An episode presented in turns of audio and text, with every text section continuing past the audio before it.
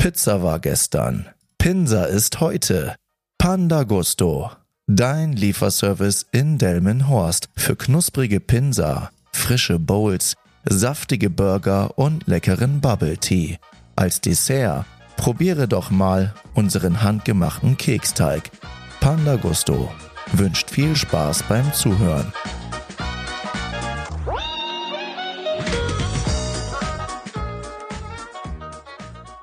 Hallo ihr Menschen, herzlich willkommen zu einer neuen Folge von Teufelszeug. Nein, Spaß, ich mache kein neues Intro. Ich war gerade nur in der Laune mal einfach was Neues auszuprobieren. Mal gucken, wie das nachher in der echten Aufnahme klingt.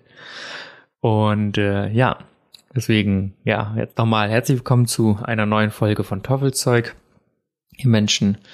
Und ich sitze hier es ist nicht ganz Late Night Talk. Es ist 23.15 Uhr. Bin heute ein bisschen früher dran. Und ich glaube, das ist eine der spontansten Folgen ever. Also nicht, weil sie spontan erscheint, weil das wird sie ja so oder so jeden Mittwoch tun. Allerdings habe ich ähm, ja eine Titelliste, wo ich meine ganzen ja, Podcast-Themen so ein bisschen aufschreibe. Und nichts davon hat mich irgendwie gecatcht, bin ich ganz ehrlich. Und dann saß ich hier fünf Minuten und ich bin ja immer so ein Herr von spontanen Dingen. Und dann habe ich mir überlegt, ich weiß nicht warum, und dann habe ich ganz kurz, weil ich sitze ja vorm Rechner, und habe ich ganz kurz unten auf das Datum geguckt und dann sehe ich da der 19.9. Und habe ich mir gedacht, ach stimmt, das ist September. Und in diesem Monat sind zwei Ereignisse, und zwar am 27.09. hat mein Dad Geburtstag und am 29.09. habe ich Geburtstag. Also ja, tatsächlich, mich und mein Dad trennen wirklich nur zwei Tage voneinander. Deswegen kann ich nie seinen Geburtstag vergessen, weil ich muss ihn als erstes beschenken. Und er kann meinen natürlich auch nicht vergessen. Und ich glaube, ich glaube, damals war das ganz cool. Ich habe noch nie darüber mit ihm gesprochen. Muss ich mal machen. Äh, wie es ist, äh, ein, sein, sein Kind zwei Tage nach seinem Geburtstag zu bekommen. Ich glaube, da hat er sich bestimmt damals gefreut. So als schönes Geschenk oder so, wenn man das so sagen kann. Und äh, ja, jedenfalls habe ich dann ähm, mir, mir dann gedacht, so September, September und äh, ja, September, da gibt es das Sternzeichen Waage und ich bin ganz ehrlich,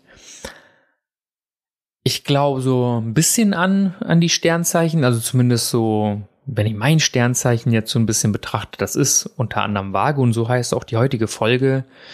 Und jedenfalls da könnte ich schon eher sagen, dass es zutrifft, aber bei allen anderen Sternzeichen, wenn ich dann die, die Person sehe, unterschiedlicher könnten sie es nicht sein. Das ist wirklich extrem, deswegen kann ich mich da nicht ganz so auf diese Sachen verlassen. Und ich habe das Gefühl, diese Sternzeichen sind auch mal so geschrieben, dass die irgendwie auf alle zutreffen. Dann gibt es vielleicht eine Sache, wo man sagt, so ja, passt nicht ganz oder ab und zu. Aber jedenfalls ist mein Sternzeichen die Waage und jeder, der mich persönlich kennt, der sagt doch eigentlich grundsätzlich immer, dass ich sehr ruhig und ausgeglichen bin.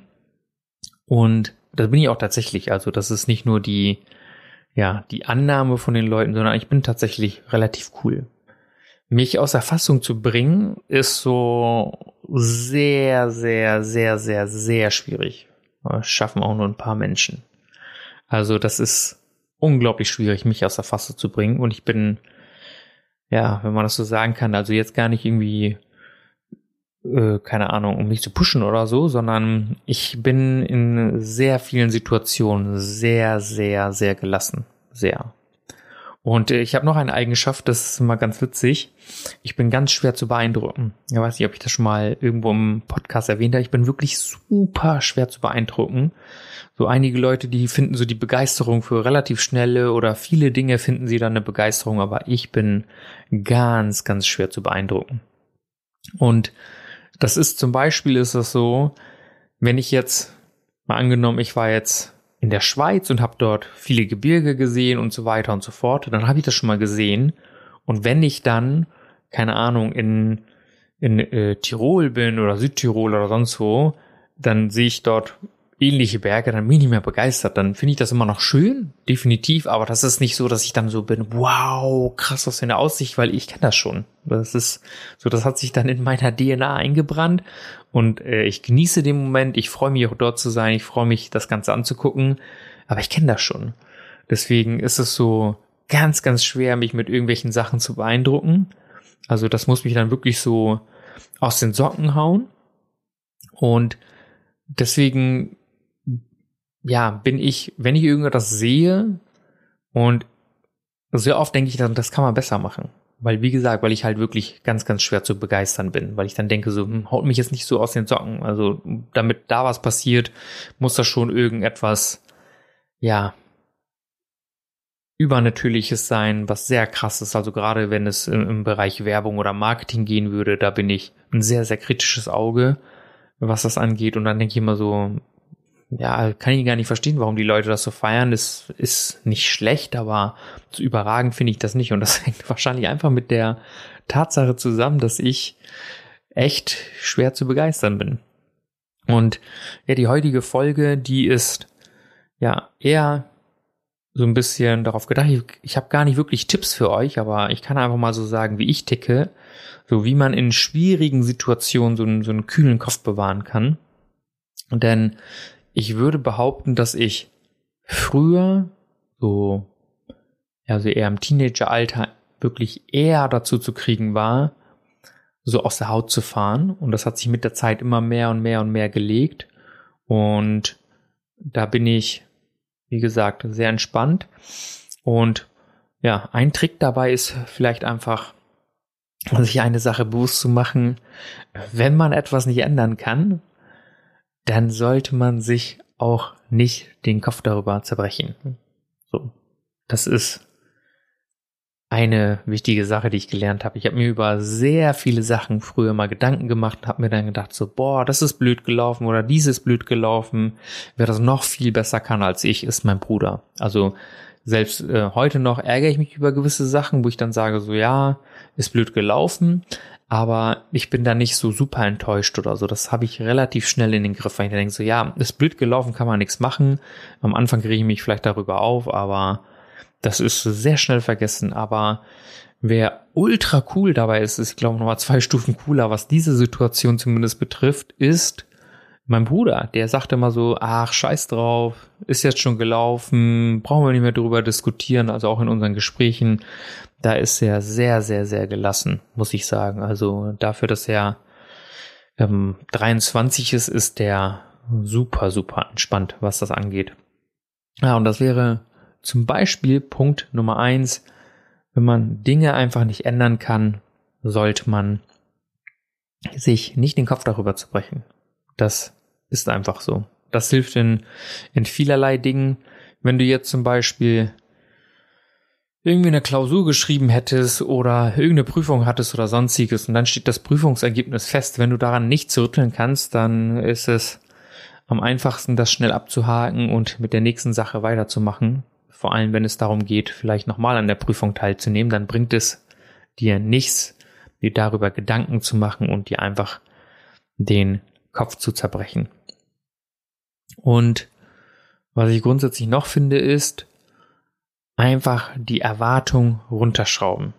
Also meine Erwartungen sind wirklich low, low end, aber gleich werde ich euch noch was dazu sagen, weil das mich auch gerade beruflich betrifft und ich finde es auch gut, wenn man nicht immer nur die ganze Zeit von Erfolgen erzählt, auch die Misserfolge so ein bisschen einbaut, die werde ich jetzt gleich auch erwähnen. Und die Erwartungen am besten immer runterschrauben. Denn wenn man, also nicht falsch verstehen, also man sollte natürlich in gewissen Sachen Erwartungen haben. Also so, vor allem wenn es darum geht, gewisse Standards zu haben. Wenn du irgendwie ein Produkt auf den Markt bringst oder wenn du sagst, ich will zehn Kilometer äh, unter einer Stunde laufen oder gewisse Sachen, sag ich mal, da solltest du Erwartungen haben, vor allem wenn es dich persönlich betrifft. Da würde ich sagen, sind Erwartungen an sich selbst auch sinnvoll. Aber Erwartungen für gewisse Sachen zu haben, wo andere Personen involviert sind, da bin ich einfach dead ass, bin ich einfach komplett äh, kalt gelassen, weil ich erwarte nichts.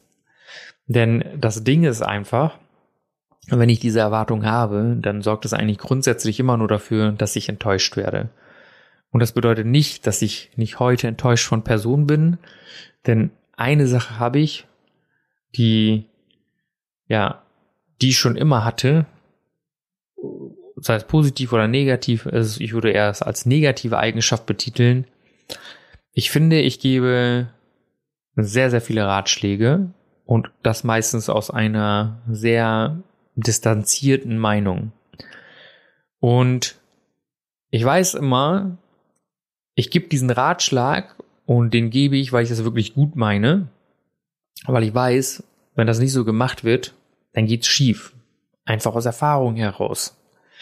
Und egal mit wem ich spreche, egal wen, die meisten tendieren dazu, diesen Ratschlag nicht anzunehmen. Und hinterher kommt dann, ja, das ist so gelaufen und so gelaufen. Und dann fehlt mir meistens die Empathie zu sagen, so, ja, hast recht, ist echt blöd gelaufen. Aber ich weiß ganz genau innerlich, ich habe dir diesen Ratschlag gegeben. Ich habe dir gesagt, mach das so und so, weil das kann und wird schief gehen. Die Chancen stehen dafür sehr gut, dass es schief geht, anstatt dass es nicht, äh, nicht gut geht. Und trotzdem macht's man. Und ich finde, selbst das ist nicht verkehrt, weil dann bin ich vielleicht äh, enttäuscht oder so, aber letzten Endes hilft nichts mehr, als selbst diesen Fehler zu machen. Also auch das hilft dabei, cool zu werden, muss ich einfach sagen, oder gelassen zu werden, einfach weil man diesen Fehler selber mal gemacht hat, weiß, dass es blöd gelaufen ist und wenn man es kapiert hat, macht man es nicht nochmal. Also idealerweise macht man den selber Fehler nicht nochmal, aber grundsätzlich ist es gut, Fehler zu machen und am besten viele Fehler zu machen. Aber das wollte ich eigentlich in einer anderen Podcast-Folge verpacken, aber das haue ich jetzt einfach hier so ein bisschen mit rein. Nimm den Ratschlag von anderen an. Mach das. Denn wenn jemand anders den Fehler schon gemacht hat, macht es doch keinen Sinn, den selbst nochmal zu machen. So ganz klar. Das ist, eigentlich, wenn, wenn es wirklich die gleiche Situation ist, dann macht es keinen Sinn, diesen Fehler für sich selbst zu wiederholen. Natürlich kann man das dann eher nachempfinden, vielleicht, wenn man das vorher nicht so verstehen konnte. Aber mach diesen Fehler nicht selbst. Nimm Ratschläge an. Also für mich habe ich ja schon mal gesagt, äh, Erfahrung schlägt Skills, dass einfach jemand noch so talentiert sein kann, aber wenn einfach jemand die Erfahrung mitbringt, also wirklich eine lange, große Erfahrung mitbringt, dass er meistens dann so ein bisschen gerissener ist in, in dem, was er umsetzt oder sie umsetzt. Und deswegen nimm Ratschläge an, das, denn das tut nicht weh, das hilft dir nur weiter und kürzt einfach ab. Und deswegen finde ich beispielsweise Bücher extrem wichtig, super wichtig. Also Inhalte, die in, in Bücher stehen, finde ich so, so wichtig. Was habe ich schon, also ich habe jetzt, ich bin kein Typ, der irgendwie 100 Bücher gelesen hat. Ich habe schon ein paar gelesen. Aber wenn ich Bücher lese, dann lese ich, lese ich die wirklich sehr, sehr langsam, weil ich verinnerliche gefühlt jeden zweiten Satz für mich, weil ich denke so, ah, okay, so ist das oder aha, so ist das, so sollte ich das sehen oder so sollte ich das sehen. Versuche immer diesen tieferen Sinn dahinter zu sehen, warum jemand einfach so etwas geschrieben hat, anstatt einfach nur das stumpf runterzulesen. Das kennt ihr bestimmt aus der Schule. Man kriegt irgendwie einen Text, liest den runter und man hat den so schnell gelesen und weiß im Prinzip gar nicht, worum es geht. Und das ist immer das Ding, dass was ich schade an Büchern finde, Bücher vermitteln so viel Wissen, nur leider sind sie zu günstig. Und jetzt sagt wahrscheinlich einer, warum Bücher sind doch angemessen oder sind doch äh, ähm, äh, ist doch okay oder manche Bücher sind vielleicht sogar zu teuer. Nein, ich finde Bücher sind zu günstig, denn in Büchern stehen teilweise sehr sehr sehr gute Ratschläge drin, aber kaum einer setzt sie um. Und das hängt einfach mit dieser Hemmschwelle zusammen, und dass wenn man Ratschläge kriegt und wenn man selbst nicht teuer dafür bezahlen muss, dass man sie dann nicht ernst nimmt. Ja, das heißt, würde ein Buch zum Beispiel 1000 Euro kosten und man, und man würde sagen, in diesem Buch stehen sehr wertvolle Informationen drin. Was, was dann noch hinzukommt, ist, wenn dieses Buch 1000 Euro kostet, derjenige, der das gekauft hat, der wird das auch nicht einfach irgendwo liegen. Also das heißt, er wird das nicht einfach irgendwo online als PDF hochladen oder so. Das heißt, es wird wahrscheinlich sehr schwierig sein, die Inhalte von diesem Buch zu kriegen. Plus, äh, jeder will's haben. Wenn jemand sagt, so, das Buch kostet 1000 Euro, alle anderen kosten 20 Euro, da müssen sind und alle sagen, dass da äh, super viele gute Informationen drin stehen, dann wird wahrscheinlich die Umsetzung viel, viel, viel strikter erfolgen, wenn man ein bisschen mehr dafür bezahlt. Deswegen, ja, meine persönliche Meinung, dass Bücher zu günstig sind, obwohl sie sehr, sehr viele wertvolle Informationen erhalten. Deswegen, ich bin eine Person, die das sehr, sehr zu schätzen weiß, weil Bücher mir extrem viel gegeben haben. Ich habe in der allerersten Folge ja von dem Einbuch erzählt. Das hat mir so wahnsinnig viel gegeben, äh, einen kompletten Rundumblick über mein Leben zu machen und die Entscheidung zu fällen, mein Leben zu verändern. Und deswegen ist das da auf jeden Fall sehr, sehr hilfreich gewesen. Also ich bin super glücklich mit Büchern. Ich bin auch super glücklich, dass sie so günstig sind. Aber für die ein oder andere Person denke ich mir, hm, für dich hätte das Buch teurer sein müssen, damit du die, die nützlichen Informationen auch tatsächlich um, umsetzt. Das ist nämlich dann leider sehr oft nicht der Fall. Und was ich in beruflicher Hinsicht sagen wollte, ist, ich habe ja erzählt, dass ich so die ersten Projekte habe. Ja, das habe ich immer noch. Und nein, das habe ich teilweise auch nicht. Denn ich habe tatsächlich von dem einen oder anderen Kunden auch eine Absage erhalten, nachdem ich vorerst eine Zusage erhalten habe. Und das ist ja sehr schade für mich, weil da geht es auch um viel Geld, muss man einfach dazu sagen. Also meine Dienstleistung, die ich verkaufe, die, äh, die kostet halt eine gewisse Summe und ja, dadurch, dass es halt Laufzeitverträge von sechs oder zwölf Monaten sind, ist es für mich dann natürlich sehr ärgerlich, weil dann echt ähm, Geld geht, weil ich vor allem noch äh, jemand bin, der ein bisschen auf Handschlag und eine Zusage, ja, mündliche Zusage sehr viel Wert legt. Aber tatsächlich ist die äh, heutige Zeit so, aber nicht nur die heutige Zeit, das ist die, die letzten ja, Jahrzehnte im Prinzip so, alles was nicht schwarz auf weiß ist, hat nicht existiert. Das galt auch für mich immer als Vertriebler. Wenn der Kunde nicht unterzeichnet hat, ist es kein abgeschlossener Deal, fertig. So, aber wenn der Kunde mir sagt, können wir machen und wir legen auch ein Datum fest, wann das spätestens losgehen soll, dann ist es für mich eigentlich eine relativ glasklare Sache. Und tatsächlich haben solche Zusagen wurden jetzt im Nachgang revidiert. Und das kann passieren oder wird passieren, ja, wenn die Verträge nicht unterzeichnet sind. Und so ist das so und deswegen erwähne ich das auch einfach so, dass das tatsächlich auch dazu gehört und dass es mir widerfahren ist. Ja? Nicht, dass es heißt, so nur alles schön und toll und gut und alles ist super. Nein, ich habe einige Rückschläge erlitten in der gesamten Zeit, äh, äh, seitdem ich den Entschluss gefasst habe, selbstständig zu sein. Und ich äh, hatte auch meine Zweifel, habe ich auch erzählt, irgendwann in einer Folge die Podcast-Folge hier irgendwann weiterzumachen äh, oder den Podcast an sich weiterzumachen.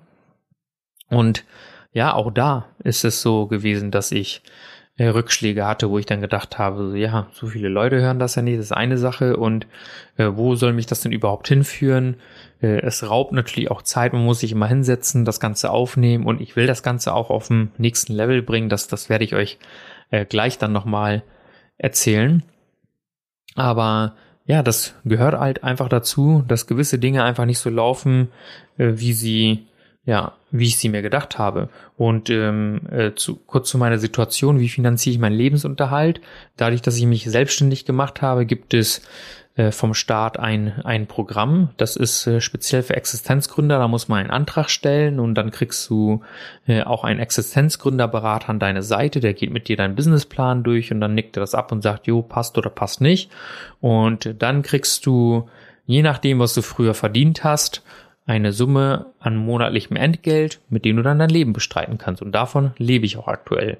So, dadurch, dass ich vorher gut verdient habe, ist diese Summe auch sehr großzügig. Ich kann damit alles bezahlen. Ich kann ähm, unterwegs sein. Ich kann was zu essen und trinken kaufen. Ich kann mit Freunden ausgehen. Ich äh, kann auch mal in einen Café gehen. Ich kann also mein Leben im Prinzip rein theoretisch genauso wie vorher weiterleben, mit der einzigen, mit dem einzigen Unterschied, dass ich nicht so große Ersparnisse schaffen kann, wie ich sie früher geschaffen habe. Und natürlich habe ich vorher auch Geld zurückgelegt. Das war auch die ganze Zeit mein Vorteil, dass ich immer Geld zurückgelegt hatte. Und das habe ich aber hin und wieder immer wieder mal antasten müssen, wenn ich eine größere Anschaffung, keine Ahnung, für 500, 600 Euro oder 1000 Euro oder wie auch immer hatte, jetzt in Bezug auf, auf meine Selbstständigkeit. Ich habe eine Kamera gekauft, da habe ich auch mein Equipment gekauft und so weiter und so fort und noch ein paar andere Sachen. Und ähm, ja, deswegen kann ich davon leben. Das gilt aber allerdings für zwölf Monate. Das heißt, in zwölf Monaten muss man seine Selbstständigkeit auf Vordermann bringen. Und jetzt sind im Prinzip sechs Monate rum und ich habe noch sechs Monate. Nach diesen sechs Monaten müsste ich Arbeitslosengeld beantragen und dann ab dem Zeitpunkt kann es sehr unschön werden. Denn ab diesem Zeitpunkt bedeutet das nämlich, du musst jetzt irgendeinen Job suchen. Paminda, du musst es machen. Und davon habe ich mich ja distanziert. Das möchte ich ja nicht. Ich möchte keinen herkömmlichen Job machen, das habe ich schon hinter mir. Äh, ich, ich genieße die, die Freiheit, meine unternehmerische Freiheit äh, total und bin auch bereit, dafür auch viel zu machen. Viel, viel, viel mehr zu machen, als ich als, äh, als äh, Angestellter gemacht habe, weil ich weiß, dass es direkt für mich ist und nicht für jemand anders. Ich kann mir das immer ungefähr so erklären, also wenn ich mir den Vergleich ziehe, wenn jemand irgendwie zur Miete wohnt oder ähm, äh, Eigentum hat, äh, wenn du Eigentum hast, dann bist du bereit, viel mehr dort zu machen. Dann verlegst du da auch eher einen neuen Boden oder reißt hier mal eine Tapete ab oder eine Wand ein. Wenn du irgendwo zur Miete wohnst, dann hältst du das alles schön sauber und so weiter, gibst dir auch Mühe, aber du wirst da nicht super viel Energie reinstecken und das ist so, so, so mein Verhältnis dazu. Ja, meine Selbstständigkeit ist mein Eigentum. Ich pflege das und hege das und sorge dafür, dass es schön wächst. Und ja, Jetzt habe ich noch sechs Monate, deswegen bin ich eigentlich auch noch super entspannt. Ich werde auch noch in vier oder fünf Monaten super entspannt sein, weil ich weiß, dass ich fleißig bin. Ich bin, jeder Tag von mir ist eigentlich im Prinzip damit bestimmt, dass ich äh, akquiriere, neue Kunden raus äh, ranhole und, und mein Ziel ist es, jeden Tag mindestens einen neuen Interessenten ranholen. Ich, ich äh, telefoniere die meisten immer ab und mein Vorgehen besteht dann darin, dass ich äh, diese Interessenten dann zu einem Erstgespräch dann bringe und mit denen eine Art Zoom-Call mache. Ich mache das über Microsoft Teams, ist die Anwendung, kennt vielleicht der eine oder andere. Und dann treffe ich mich mit den Kunden virtuell. Das heißt, ich fahre nicht durch die Gegend. Das habe ich früher im Außendienst gemacht ja, das, das ging auch damals nicht anders. Wenn ich dann damals jemanden Zoom vorgeschlagen hätte, hätten sie mir einen Vogel gezeigt. Aber dank Corona ist das mittlerweile gang und gäbe. Das heißt, da kann man sich eher mal virtuell treffen. Das, das war nicht für jeden Kunden gemacht. Und heutzutage ist es super easy. Und wenn ich da einem Unternehmer sage, hey, lass uns mal virtuell treffen und äh, dann kann ich auch meine Präsentation und so weiter teilen, dann muss ich nicht durch die Gegend fahren oder durch die Gegend tängeln und ja, äh, unnötig äh, Kilometer auf mein Auto fahren und Sprit verschwenden und Verschleiß und so weiter und so fort. Und am Ende ist es noch so, dass der Kunde dann tatsächlich vielleicht gar nicht äh, kaufen möchte. Das kann ja auch sein, dass du Angebot und alles unterbreitest und dann entscheidet sich der Kunde dagegen und dann ist im Prinzip alles für die Katz. Aber nichtsdestotrotz, äh, jeder, der mich kennt, weiß, dass ich das persönliche Treffen über alles liebe. Es gibt, finde ich, nichts, was da drüber steht. Natürlich kann man sich jetzt online, also aus, aus wirtschaftlichen Gründen mache ich das jetzt alles online. Das ist einfach so. Und äh, nicht nur wirtschaftlichen Gründen, sondern auch Zeitgründen, weil es ist viel effektiver, direkt aus, äh, aus dem eigenen Büro heraus die Kunden abzutelefonieren und direkt am PC zu treffen, anstatt überall hinzufahren, Zeit und Geld halt im Prinzip. So habe ich die Möglichkeit, viel, viel effizienter zu sein. Ein Teil meiner Arbeit erfordert es aber dann zum Kunden zu fahren und spätestens dann, das ist, äh, wenn man wirklich, wenn es zur Zusammenarbeit kommt, spätestens dann wird man sich ja live sehen. Und äh, das finde ich nämlich auch super, super wichtig, weil für mich ist es sehr komisch, wenn man sich irgendwie nie gesehen hätte. Also irgendwie würde ich es versuchen, irgendwie den Kunden auch persönlich zu treffen. Also vor allem, wenn ich direkt mit ihm zusammenarbeite. Wenn meine Firma irgendwann größer ist, wird das wahrscheinlich nicht immer gewährleistet sein. Das ist so, aber das ist, habe ich früher in meinem Job geliebt, auch äh, zuletzt in meinem letzten Job als Manager habe ich das geliebt, immer noch die Kunden irgendwie zu sehen, auch, obwohl das da schon auch sehr selten war. Aber ja, deswegen muss ich sagen, es liegt mir das sehr am Herzen. Und was ich damit aber eigentlich sagen möchte, ist, ich bin da trotzdem sehr gelassen, weil ich weiß, was ich tue. Ja, das heißt, wenn du weißt, was du gerade alles tust und machst und wie viel Energie du reinsteckst, warum solltest du denn Grund zur Sorge haben? Das ist ja nur dann, wenn du faul wärst, oder? Wenn man sagt, hey, ich habe nichts gemacht und ich habe ein bisschen Angst und Sorge vor der Prüfung, aber wenn du gut vorbereitet bist und regelmäßig gelernt hast, die richtigen Inhalte und so weiter wiederholst, dann jetzt einfach nur auf so eine Prüfungssituation bezogen, dann kann es ja grundsätzlich nicht super viel Angst davor haben, durchzufallen, rein theoretisch, sei denn du bist grundsätzlich jemand, der, der oder die, die immer Angst vor irgendwelchen Prüfungen hat, äh, dann hat man grundsätzlich so einen kleinen Nachteil. Aber eigentlich ist es doch so, wenn du weißt, was du getan hast, dass du dann deiner Fähigkeiten bewusst sein solltest am besten und dann weißt, okay, es kann nicht schiefgehen. Und das ist für mich sehr, sehr wichtig, denn wenn ich weiß, dass ich mich angestrengt habe und Sachen gemacht habe, dann bin ich eigentlich immer sehr zuversichtlich, dass es auch funktioniert. Vielleicht nicht hundertprozentig so, wie ich es möchte, aber ich weiß, dass es klappt und funktioniert. Und deswegen meine, meine Vorausschau, weil mein Podcast, Podcast geht ja weiter, in sechs Monaten ist, dass es mir da sehr gut geht. Dass ich so viel zu tun haben werde, ja, weil ich jetzt auch so viel Gas gebe. Und äh, dann dann muss ich zusehen, wie ich meine Zeit wahrscheinlich einteile, weil das sehr, sehr zeitintensiv wird, gerade so als One-Man-Show zu Beginn.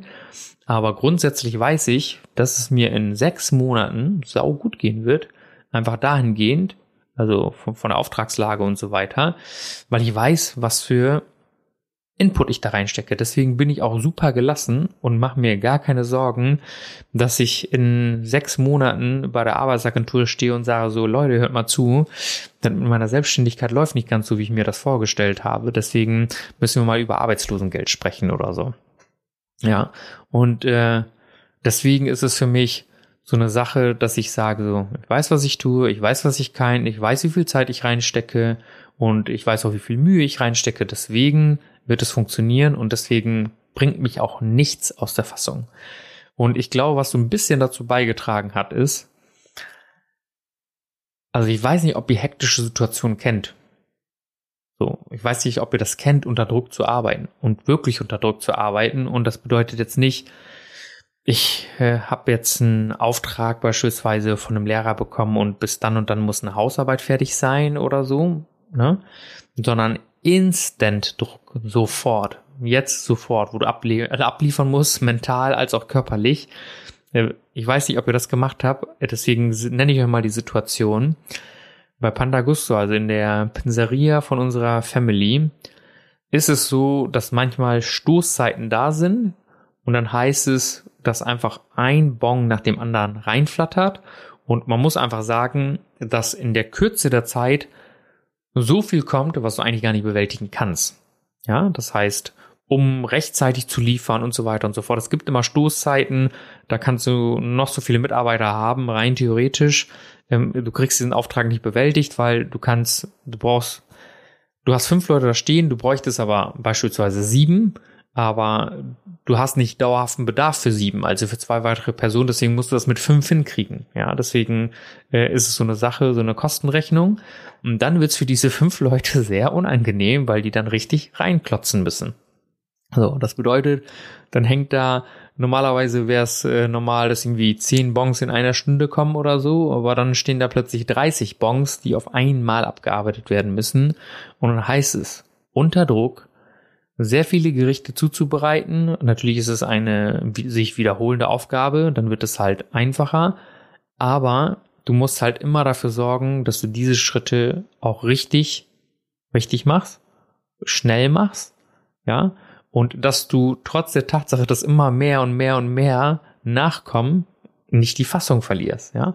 Und das ist so etwas, was ich da einfach grundsätzlich gelernt habe, dass ich mir gedacht habe, so, jo, jetzt musst du halt unter Druck extrem schnell abliefern, weil du darfst dir am besten, im besten Falle keine Fehler erlauben, weil die Fehler dort, die führen dazu, dass du ja im Prinzip extrem viel Arbeit hinterherst. Beispielsweise, du hast jetzt irgendein Essen mit der falschen Zutat, entweder hast du sie vergessen oder du hast eine falsche Zutat drauf gemacht oder du hast etwas anderes drauf gemacht, was sein sollte.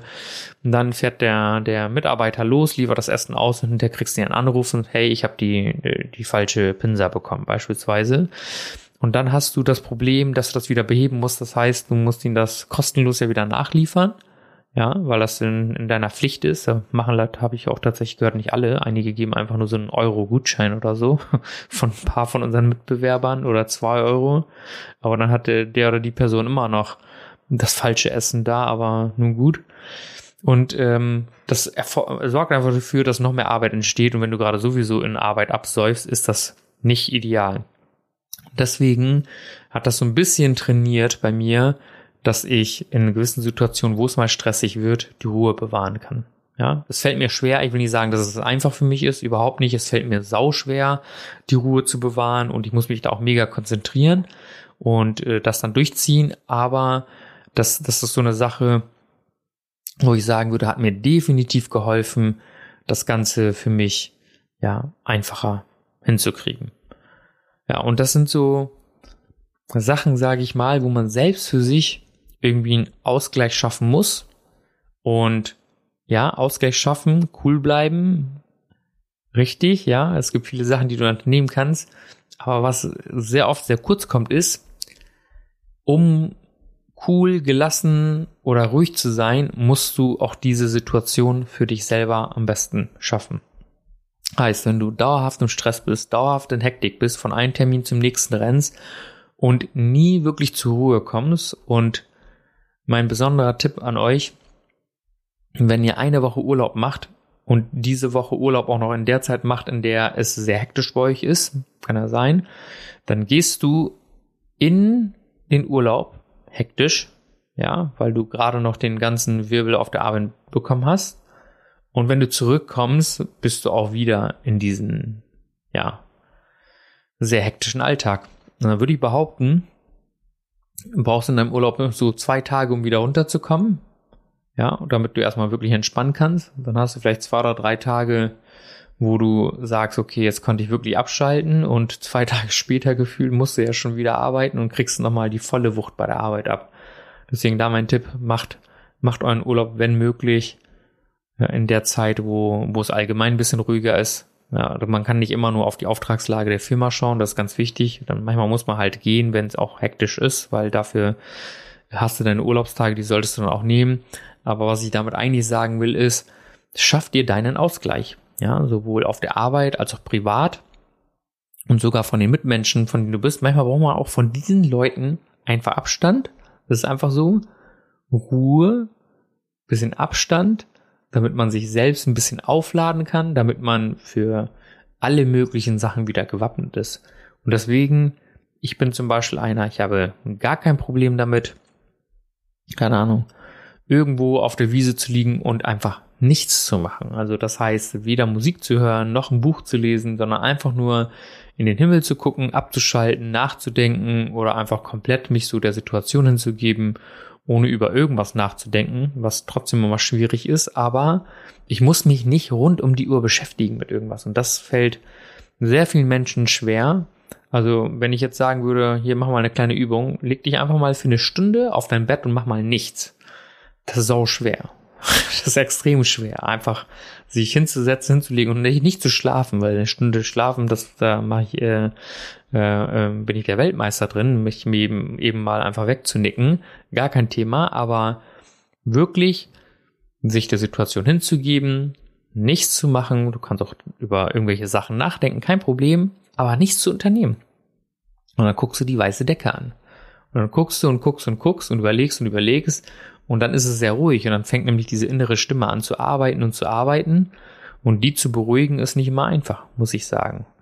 Und deswegen ist so etwas zum Beispiel sau, sau schwer umzusetzen und dann halt auch wirklich tatsächlich zu machen und zu sagen, hey, ich finde da so meine persönliche Mitte. Ich brauche nicht immer ständig Action, Action, Action. Und deswegen liebe ich das auch total, Sachen alleine zu machen. Habe ich ja schon mal erzählt äh, allein ins Café. Ähm, falls ihr die nicht kennt, die Folge gerne nochmal anhören. Oder aber ja, alleine essen gehen oder sonstige Sachen, alleine spazieren gehen. Sind immer so Sachen, die mir also eine gewisse Power und Ruhe wiedergeben. Und das sorgt halt auch einfach dafür, dass ich mega gelassen mit diesen Situationen einfach umgehen kann. Und da ist es halt einfach so, ich finde einfach, deswegen, ich erzähle euch gleich eine Story, warum das sehr wichtig ist. Es,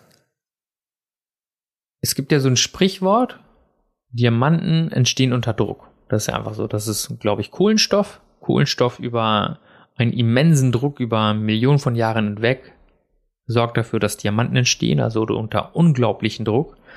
Und das sehe ich auch tatsächlich so, dass erst unter Druck wahre Meister entstehen.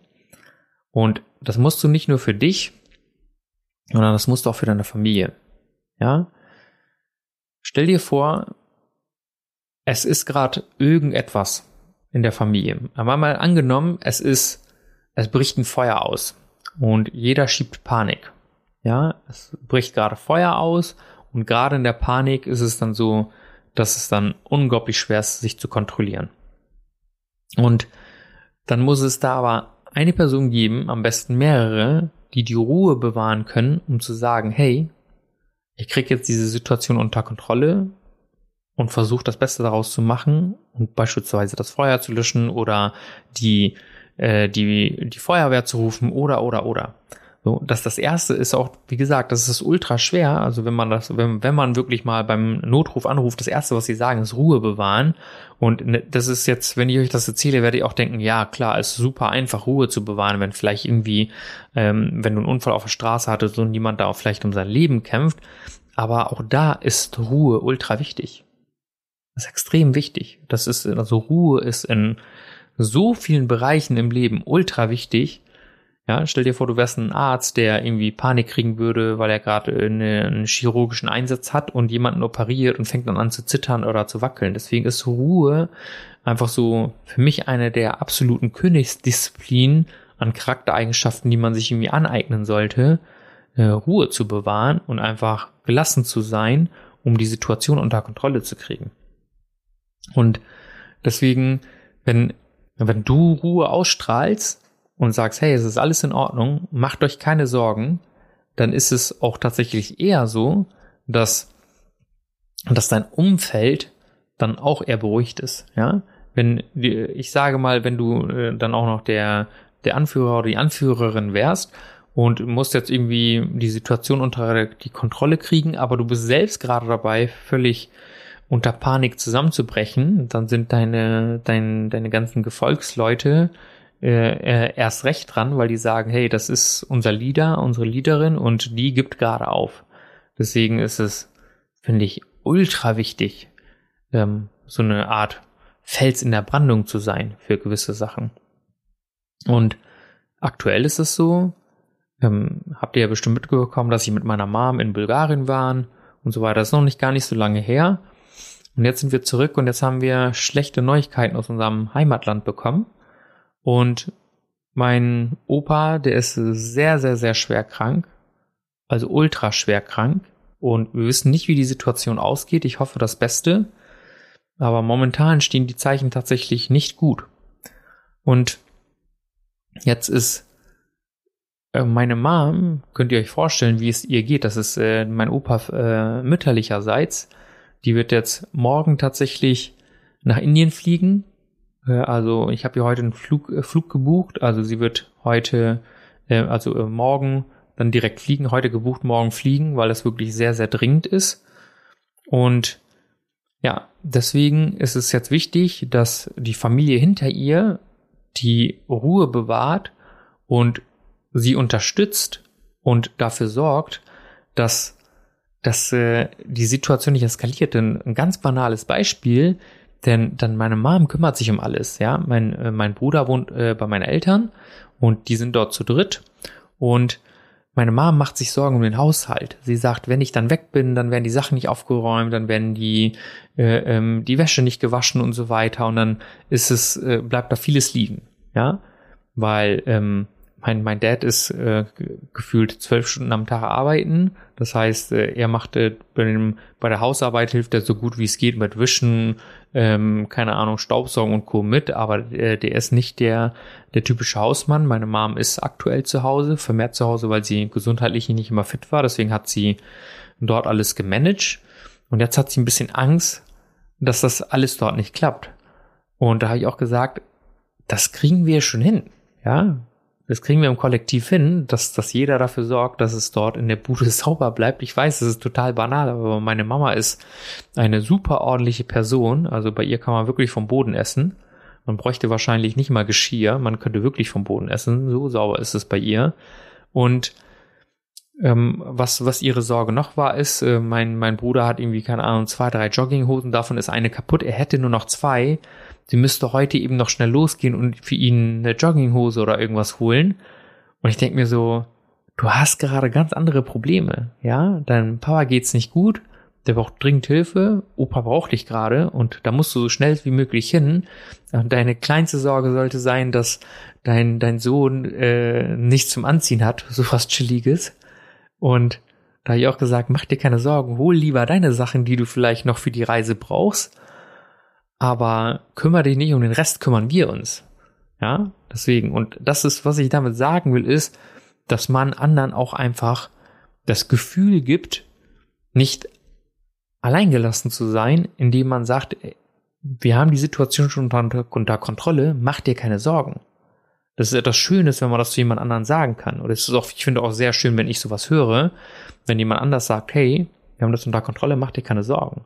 Also auch bei der Arbeit mit den Mitarbeitern, wenn die mir gesagt haben, ja, mach dir keine Sorgen, wir haben das hier unter Kontrolle, dann ist es für mich eine, ja, eine riesige Erleichterung, weil ich dann weiß, okay, es ist alles geregelt, ich muss mir keine Sorgen machen und ja, man, man fühlt sich damit sicher. Und deswegen ist es, finde ich, wie ich schon erwähnt habe, sehr, sehr wichtig, immer die Ruhe zu bewahren, immer paar Schritte weiter zu denken, ja, und versuchen nicht die, die Erwartungen so hoch zu schrauben, ja, und Sachen, die nicht zu ändern sind, ähm, sich nicht ewig darüber den Kopf zu zerbrechen.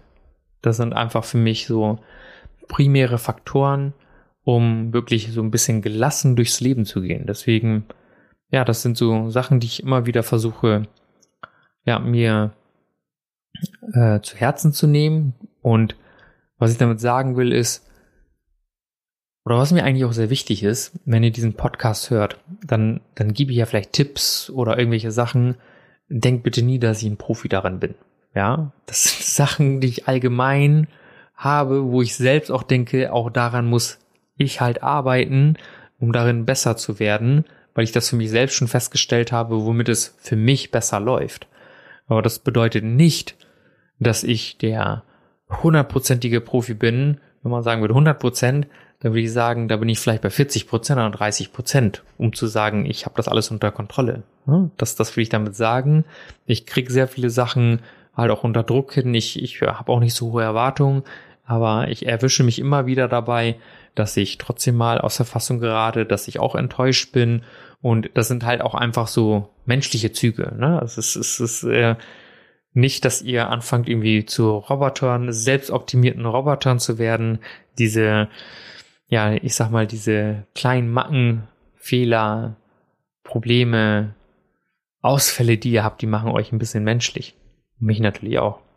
Und deswegen ist es einfach so eine Sache, die ich euch einfach ans Herz legen kann, schau einfach, dass du möglichst gelassen damit umgehst, weil das ist einfach insgesamt förderlich für dich, auch vielleicht für deine mentale Gesundheit.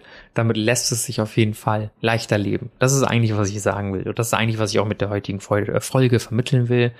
Wenn ihr diese Sachen beachtet, dann wird es grundsätzlich ein bisschen einfacher, weil alles andere sorgt eigentlich nur dafür, dass man noch und noch und noch mehr Stress hat. Und das ist eigentlich im Prinzip das, was man vermeiden sollte.